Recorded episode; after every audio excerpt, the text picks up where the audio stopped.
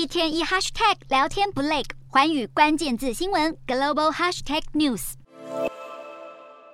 联准会维持鹰派基调，浇熄投资人明年降息希望，更暗示明年终点利率可能突破百分之五，要等到二零二四年才会降息。英国和欧洲央行十五日跟进联准会延长升息周期，导致经济衰退疑虑升温。美股十五日惨遭空头血洗，美股四大指数全数收跌，道琼指数下跌七百六十四点一三点，收三万三千两百零二点二二点；纳斯达克挫跌三百六十点三六点，收一万零八百一十点五三点；标普五百下挫九十九点五七点，收三千。八百九十五点七五点，费半指数下跌一百一十五点八六点，收两千六百六十一点四零点。欧洲股市方面，全球经济数据令人悲观，因为通膨虽已降温，但仍处于十年来高点。在欧洲中央银行升息两码后，德国股市和法国股市收跌超过百分之三，欧洲三大股市也全面收跌。英国股市下挫六十九点七六点，收七千四百二十六点一七点；德国股市下跌四百七十三点九七点，收一万三千九百八十六点二三点；法国股市下挫两百零八点零二点，收六千五百二十二点七七点。